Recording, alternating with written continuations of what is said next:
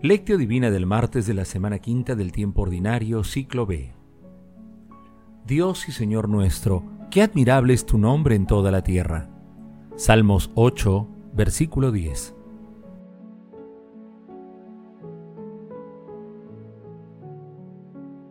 Oración inicial. Santo Espíritu de Dios, amor del Padre y del Hijo, Ilumínanos con tus dones para que podamos comprender los tesoros de la sabiduría que Jesús nos quiere revelar en este día. Otórganos la gracia para meditar los misterios de la palabra y revélanos sus más íntimos secretos. Madre Santísima, intercede ante la Santísima Trinidad por nuestra petición. Ave María Purísima, sin pecado concebida. Lectura Lectura del Santo Evangelio según San Marcos capítulo 7 versículos del 1 al 13. En aquel tiempo se acercó a Jesús un grupo de fariseos con algunos escribas de Jerusalén y vieron que algunos discípulos comían con manos impuras, es decir, sin lavarse las manos. Los fariseos, como los demás judíos, no comen sin lavarse antes las manos meticulosamente, aferrándose a la tradición de los antiguos, y al volver de la plaza, no comen si no se purifican y hay otras muchas cosas que observan por tradición, como la purificación de vasos, jarras y ollas.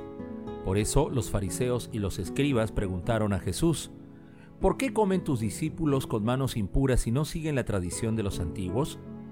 Él les contestó, bien profetizó Isaías de ustedes, hipócritas, como está escrito, Este pueblo me honra con los labios, pero su corazón está lejos de mí el culto que me dan está vacío porque la doctrina que enseñan son preceptos humanos.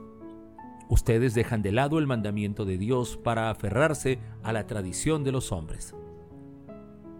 Y añadió, Ustedes dejan de lado el mandamiento de Dios para conservar su tradición. Moisés dijo, Honra a tu padre y a tu madre, y el que maldiga a su padre o a su madre tiene pena de muerte. En cambio ustedes dicen, si uno le dice a su padre o a su madre, los bienes con que podría ayudarte son corbán, es decir, ofrenda sagrada, ya no le permiten hacer nada por su padre o por su madre.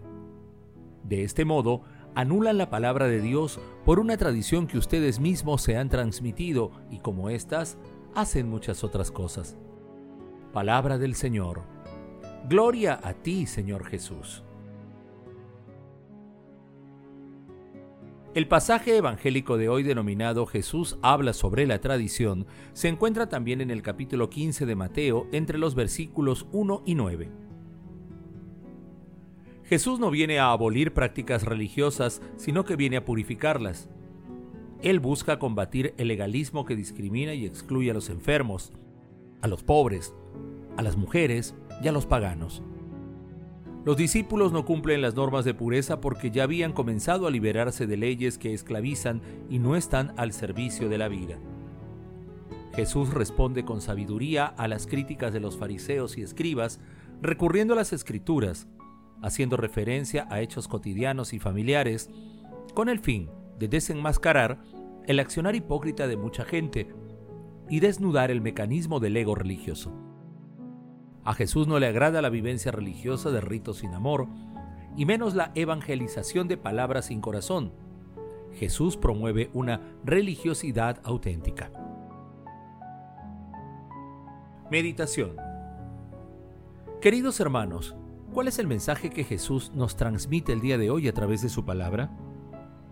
Nuestro Señor Jesucristo señala que lo que purifica a las personas es la práctica cotidiana del amor, la solidaridad, la justicia, la misericordia y la entrega generosa a los demás, en especial a aquellos que más necesitan del amor de Dios.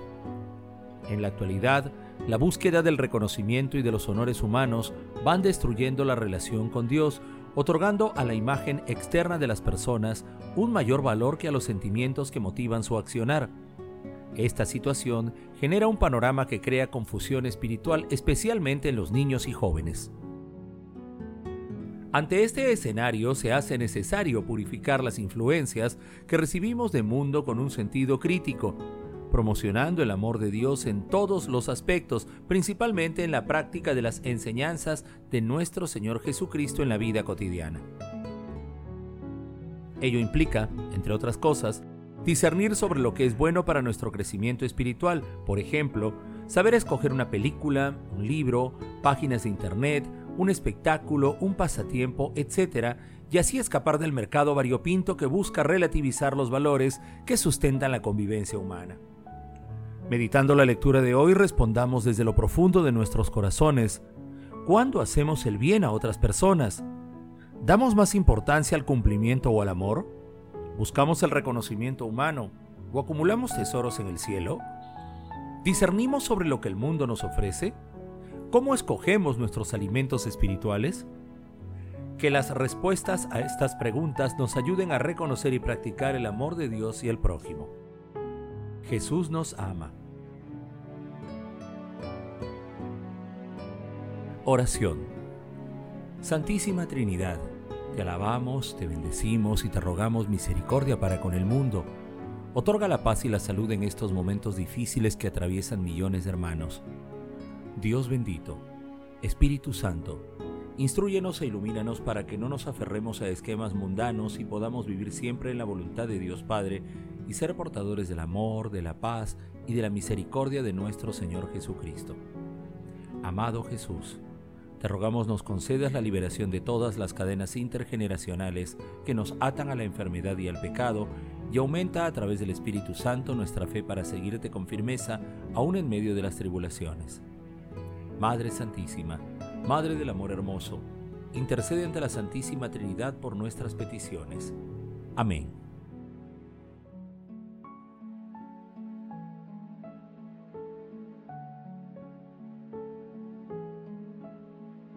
Contemplación y acción. Hermanos, contemplemos a Dios con un texto de Bruno Forte. Jesús rompe todos los esquemas no es un hombre de orden, pero tampoco es un revolucionario político. No es un puritano desdeñoso o un severo censor de las costumbres, ni tampoco es alguien que no conozca el desierto y no llame a la penitencia. Jesús no se deja capturar en una imagen que satisfaga las expectativas de una parte. Su libertad radical lo hace más grande que todas las reducciones en las que se le quiere aprisionar. Es libre en su anuncio del reino como obra gratuita y maravillosa del Padre, a quien el hombre está llamado a responder con la conversión del corazón. Semejante revelación de la libertad del Maestro pide al discípulo el seguimiento de la libertad del amor, a saber, pide que la comunidad de los creyentes y el cristiano sean libres y liberadores. Una iglesia libre significa, en primer lugar, una comunidad que vive en una obediencia radical a la palabra de Dios. Su fuerza y su riqueza residen en la entrega incondicionada a su Señor. Cualquier otro motivo de seguridad y de vanagloria sería blasfemia y escándalo.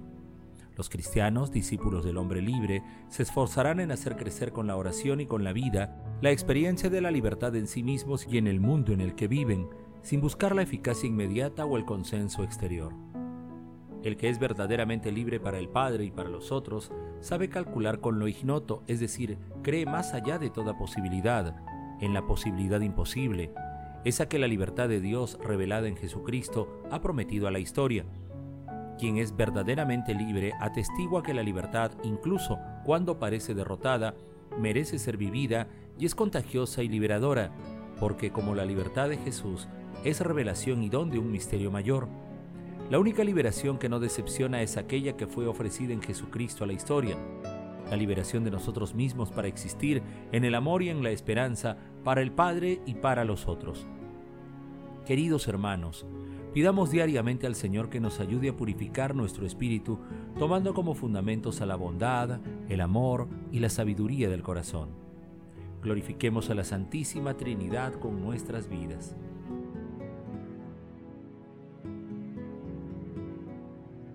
Oración final. Gracias Señor Jesús por tu palabra de vida eterna. Que el Espíritu Santo nos ilumine para que tu palabra penetre a lo más profundo de nuestras almas y se convierta en acción Dios glorioso, escucha nuestra oración.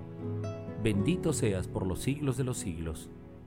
Madre Santísima, intercede ante la Santísima Trinidad por nuestra petición. Amén.